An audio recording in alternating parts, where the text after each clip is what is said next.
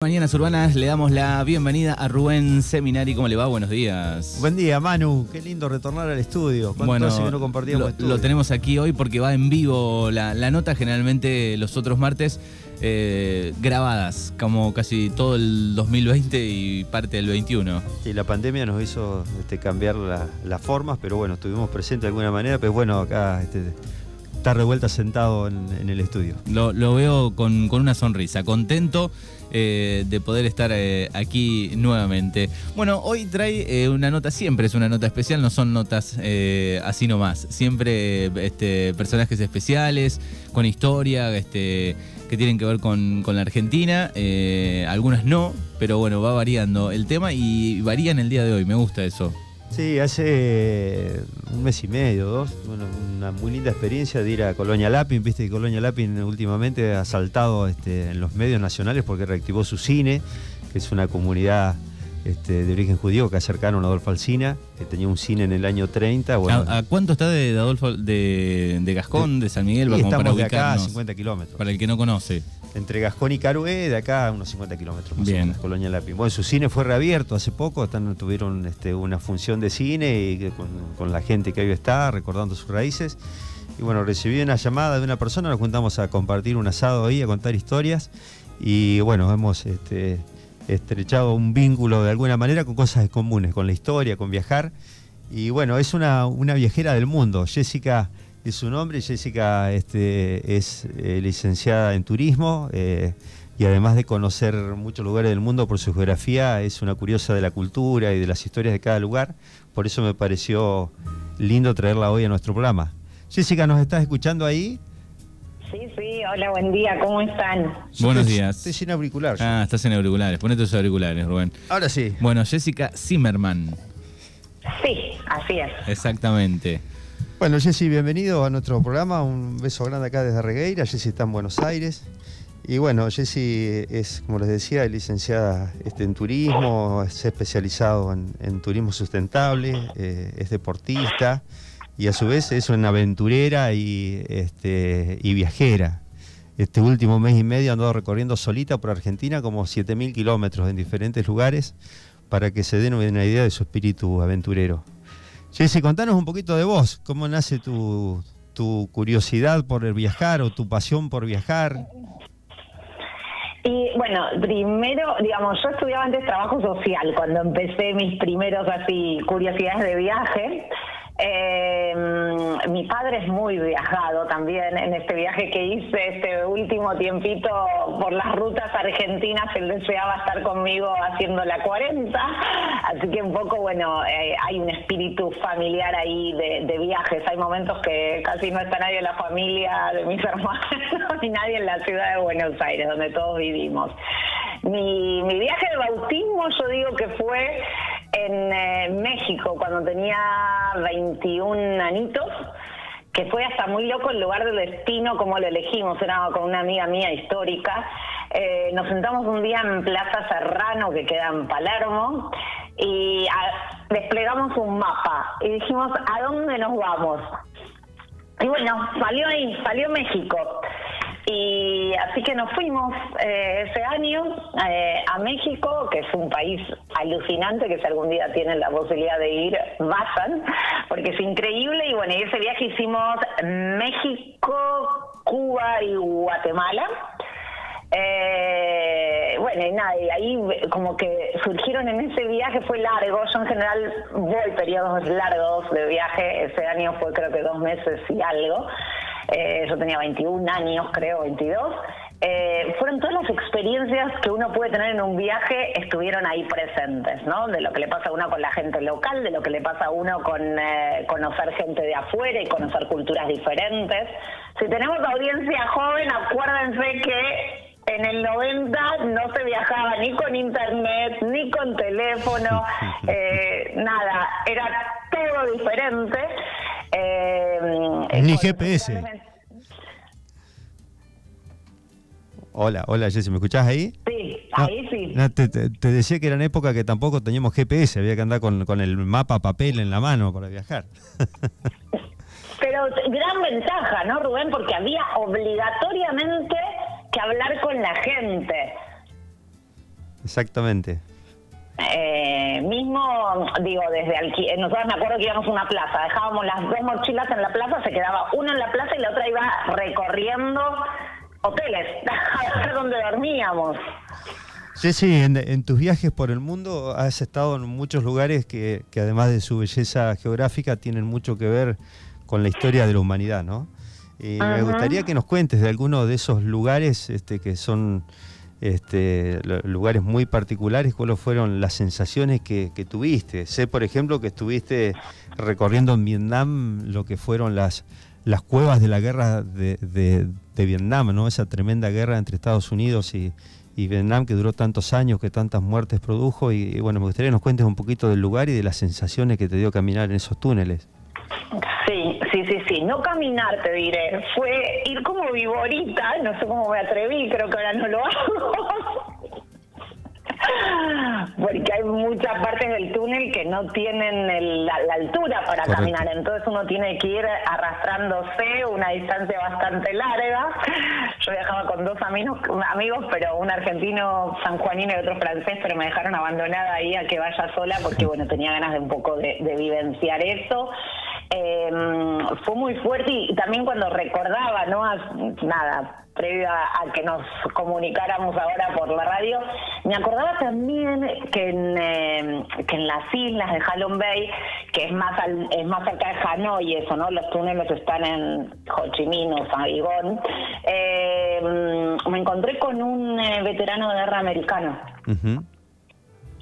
Entonces fue interesante hablar con él y cómo había sido también su experiencia como veterano de guerra americano volver a Vietnam y charlar con sus colegas contrincantes, digamos, por alguna manera, ¿no?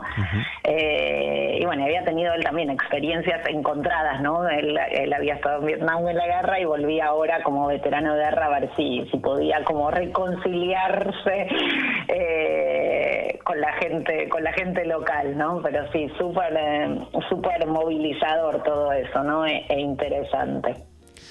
Estuviste también en Chernobyl, que Chernobyl es un lugar casi prohibido, ¿no? Después de, aquella explosión atómica este, que quedó la zona con alta radiación, que fue este, exiliada toda su gente fuera de la zona. ¿Cómo, ¿Cómo fue eso de ir a Chernobyl?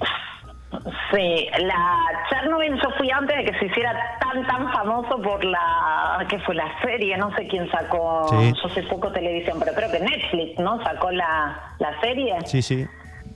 Bueno, yo estuve antes de la serie. Em, yo suelo viajar mucho con una amiga mía española que la conocí en un bondi, en un bus, que de Sarajevo a Serbia. Ahí nos conocimos y viajamos muchísimo juntas. Eh, tal vez los europeos tienen como, tienen más, he conocido países que creo que porque viajé por esas decidí ir, porque tal vez a los argentinos no se nos vienen a la cabeza.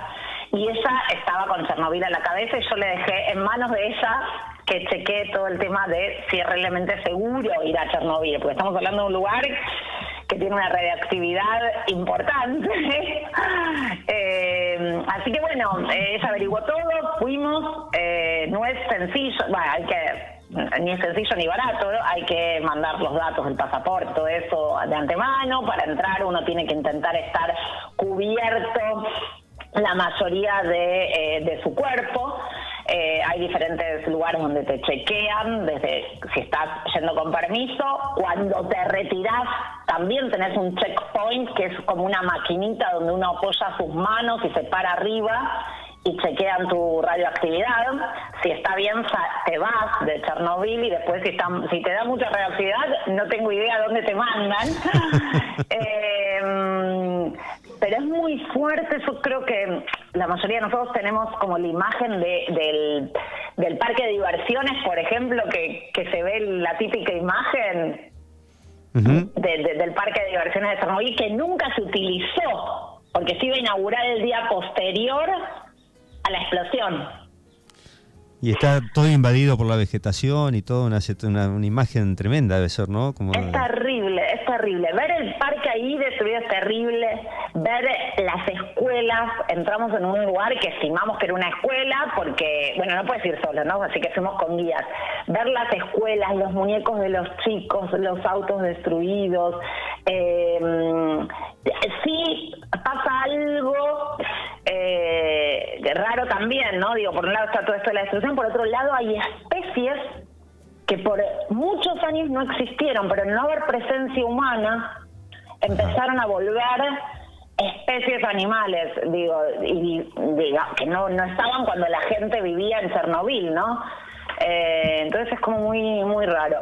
La verdad que fue, tuvimos la experiencia de, haber estado, yo soy guía de turismo también en la ciudad de Buenos Aires, digo, haber estado con una colega un poco descuidada de sus turistas, pero por otro lado lo hizo interesante, porque no, digamos, no, no pensó en la seguridad nuestra, nos hizo subir a un edificio 15 pisos, un edificio totalmente destruido. Eh, y llegamos hasta la terraza del edificio, pero totalmente destruido, digo, yo iba caminando no había barandas en la escalera, el agujero del ascensor estaba abierto, de vidrios por todos lados, ¿no? Y, pero llegamos al piso 15, la terraza, la terraza, el techo del edificio, y se veía todo desde arriba, y una imagen terrible, terrible. La verdad que cuando uno dice que, que, la, realidad supera la ficción es el ejemplo, ¿no? Eh, estar en un lugar de esos parece que fuera de ciencia ficción y es totalmente realidad, digamos, las cosas que nos han pasado los seres humanos en la historia. Totalmente, sí, sí, sí, sí. Después nos llevó un lugar porque, bueno, había un, el conductor tenía que ayudar a otro que se le había quedado el auto. No te puedes quedar ahí sin permiso. Digamos, yo tenía el permiso por el día. Hay gente que se queda a dormir, hay turistas que se quedan a dormir. Pero bueno, nosotros teníamos el permiso para el día y la otra gente también que estaba en otro auto. Entonces el conductor se fue a ayudar al, al otro auto. Entonces dice, bueno, aprovechemos el tiempo y nos llevó al hospital. Y los guías viajan todos con un aparatito para medir la radioactividad. Ah, mamita querida, ¿cómo chillabas a ese aparatito cuando llegamos al hospital que era donde habían como hecho un cementerio de ropa radioactiva? Entonces, nada, estaba a full el bichito ese marcando una radioactividad altísima en la zona del hospital. Para la gente que se va sumando, estamos hablando con Jessica Zimmerman, una viajera del mundo que nos está contando de, sus experiencias. Jessica, también eh, tuviste varias veces este, ahí, además de ese viaje en Europa, y entre ellos visitaste algún campo de concentración. Estuviste en Auschwitz, vos este, sos pertenecés a la colectividad judía y me imagino que, eso genera todavía un, plus de, emociones muy fuerte cuando uno va a un lugar de esos, ¿no? Eh, ¿Cuál, cuál, cuál fue tu, tu, expectativa antes de ir y qué, fue lo que sentiste cuando entraste a ese lugar que tiene tanto que ver con, tu propia historia, no? Sí. Eh, volvemos a lo mismo, ¿no? Esto de lo que, de las imágenes que uno ve en pantalla y lo que le pasa al corazón de uno, ¿no? Y al cuerpo de uno cuando eh, vivencia estar en, realmente en el lugar de los hechos. Eh, se me viene ahora acá la, la imagen de eh, el cartel típico ¿no? de la entrada de los campos de concentración, ¿no? del, trabajar. Eh, y, el trabajo dignifica. Exactamente. Y es dificilísimo entrar, pasar por ese, por esa entrada, ¿no? Con esa imagen tan famosa. Eh, a mí me ha agarrado descompostura antes de entrar, no he podido, he tardado media hora en entrar al primer campo de concentración que fui, que no fue Auschwitz, sino uno que está muy cerquita de, Berlín. Eh, en, eh, en Auschwitz eh, fue muy fuerte, fue muy fuerte ver la, lo que más me choqueó en Auschwitz fue ver la la pila de anteojos, la pila, la, la pila, la, la, mm, Una montaña, un depósito. ¿Cómo, perdón? Que, que, es un depósito, un búnker, digamos, donde están guardados todo lo que quedó, digamos, todo un amontonamiento de lentes, de que cada lente es una persona que murió ahí adentro, ¿no? Sí, de, de lentes, de, me acuerdo también, me vino ahora a la cabeza de mm, eh, cosas ortopédicas, ¿no? Como piernas o brazos ortopédicas. Eh, sí, fue fuerte, fue fuerte. Como licenciada en turismo a veces critico la cantidad de gente que a veces te, te quita la posibilidad de sensaciones, ¿no? Eh, a veces cuando hay mucha gente en un lugar, tal vez uno necesita un poco más de paz, de tranquilidad, ¿no? Lo mismo me acuerdo en el Museo de, de Ana Frank de Ámsterdam. Yo decía que no logré emocionarme porque tenía un turista pegado al, otro turista, al otro turista, al otro turista, ¿no? Que es algo que es muy importante en turismo, que siempre tengamos en cuenta que además de, de que está bueno abrir el lugar para todos, está bueno abrir el lugar para que todas puedan sentir el lugar. Entonces, bueno, hay algo que se llama teóricamente capacidad de carga, que tiene que ver, una de las variables es también la satisfacción del turista, ¿no? Y permitirle que pueda tener sensaciones, ¿no? Sí, sí, estudiaste en Europa, estudiaste en, estuviste en Sudáfrica, has andado por Egipto. Me gustaría que nos cuentes cuál es el lugar geográficamente que más te impactó de todas tus andanzas por el mundo. Bueno, difícil pregunta, pero mm, lamentablemente esto, bueno, no, no, no lamento hasta septiembre que empecé a moverme por la Argentina, pero antes estuve como mm, dos años sin, sin moverme demasiado.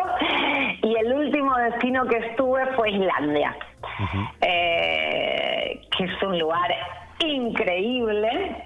Eh, a nivel paisajístico es una belleza, no, realmente no tiene comparación. Yo hoy sigo viendo las fotos y digo, en serio, yo estuve ahí en esa maravilla del mundo, es precioso. A mí lo que me faltó un poquito en ese lugar fue la parte cultural, que mm, la población es muy chica y está bastante aislada.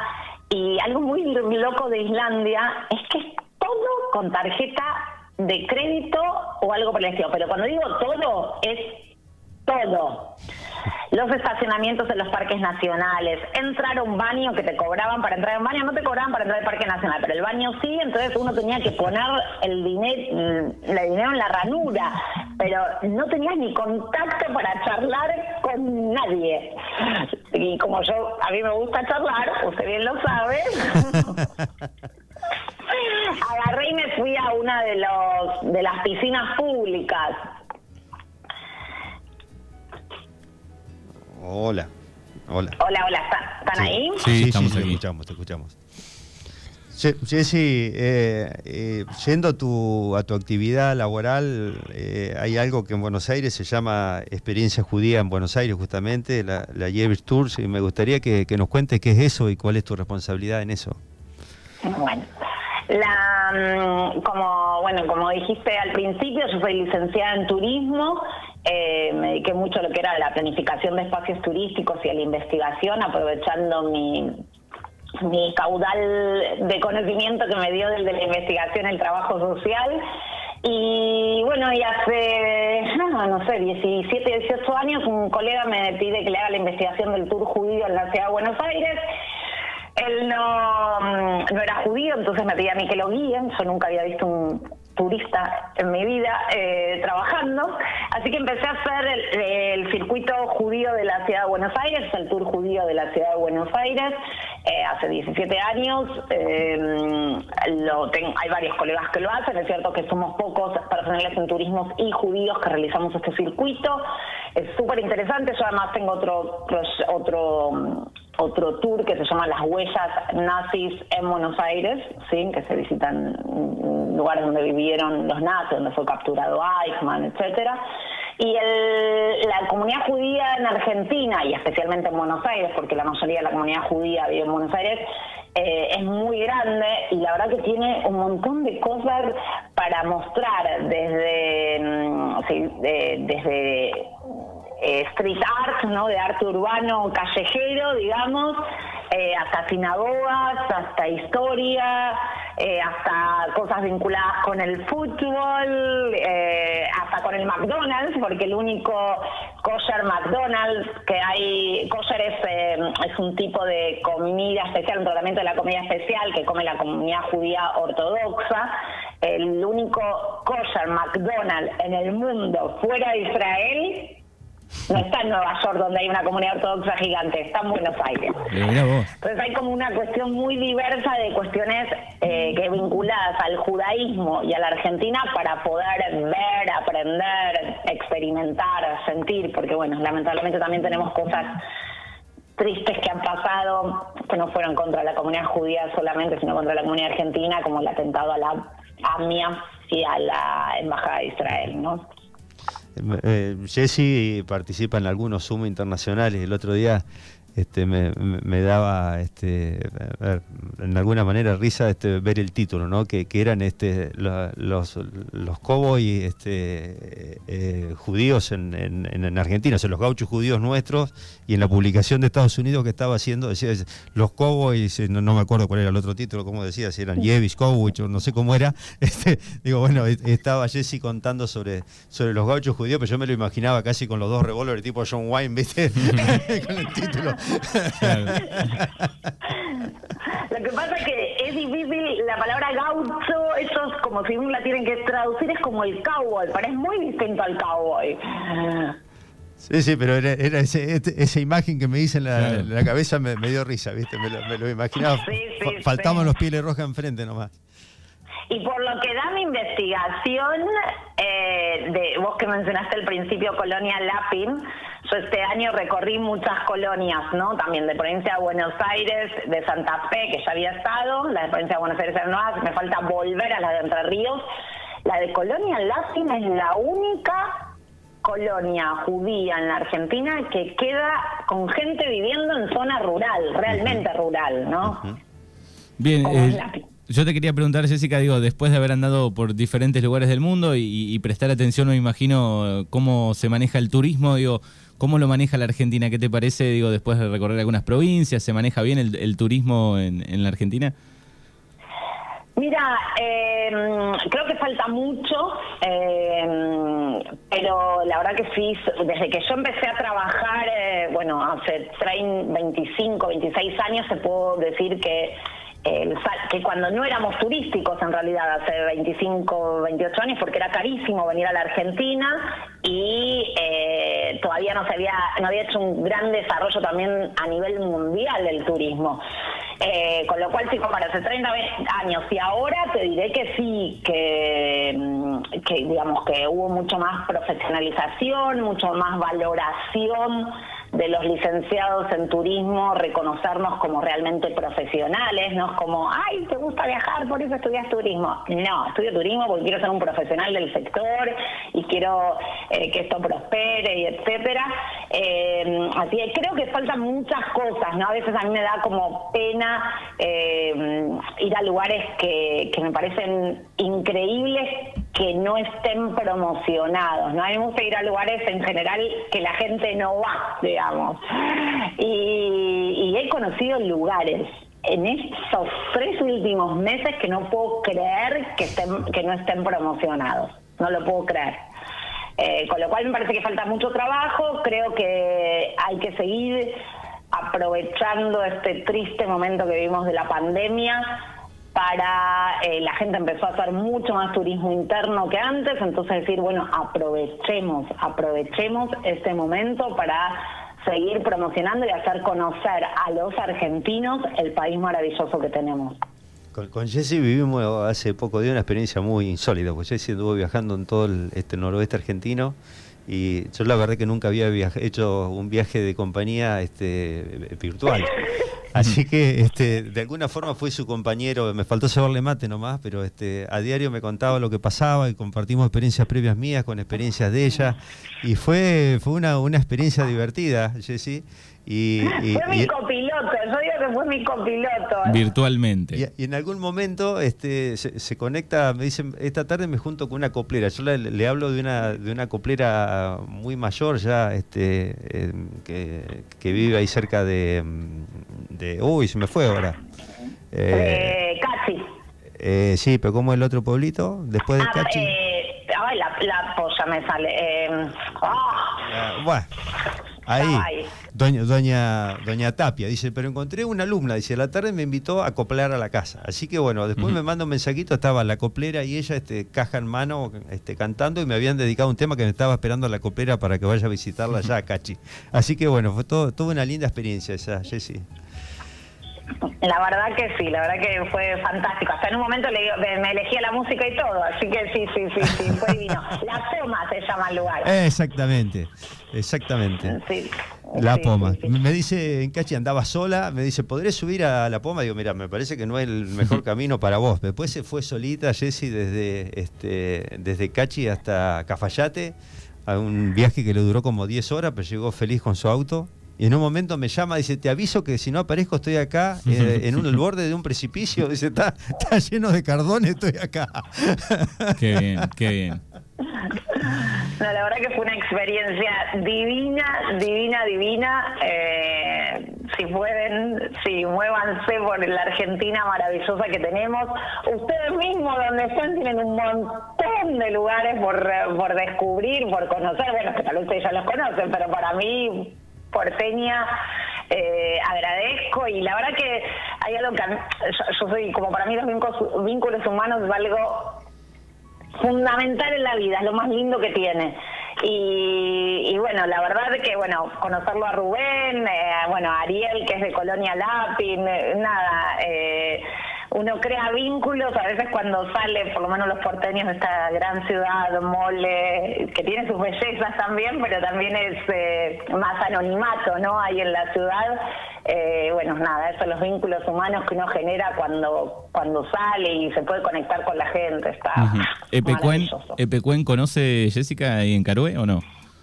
Sí, sí, sí, sí, mm. sí. En el, sí, en el viaje anterior estuve en Lápin, estuve en Rivera, estuve en Epecuen, me fui a las... Eh, el que tienen ustedes más cerca es San Miguel de Arcángeles, claro. la colonia alemana del Volga. Sí, sí, Gascón y San Miguel están cerquitas ahí. En San Miguel, estuve solo en San Miguel y bueno, y después estuve en las que están cerca de Coronel Suárez también. Qué bien, qué bien, así que bueno, conoce, conoce nuestra zona. Eh, sí, no, en dos veces. Bien. Sí, bueno, te agradezco tu tiempo de transmitir tu, tus experiencias. Creo que, que, es bueno esto de, de transmitir que, que, en los viajes, además de lo geográfico, hay todo un tema cultural, lo importante que es, o lo lindo que es, por lo menos, relacionarse con el lugareño, con la historia de cada lugar y, y poder aprovechar de las historias grandes y las historias chiquititas que uno encuentra en cada lugar, ¿no? Que, que además del color que tiene cada lugar y de las vistas, este, el calor de, de, de las vivencias en cada lugar y lo lindo que es este, poder vivirla y compartirla. Así que bueno, te agradezco tu tiempo, te mando un beso grande y bueno, espero que nos encontremos en un viaje virtual o esto que podamos salir juntos por ir a recorrer algún rincón de la Argentina pronto. Sí, basta la virtualidad. Vamos por lo presencial ahora. y cuando quieran, todos invitados a, a, la ciudad de la furia, que es bellísima también. bien, bien. Bueno, gracias, Jessica. Por favor, un gusto. Gracias por invitarme. Hasta luego.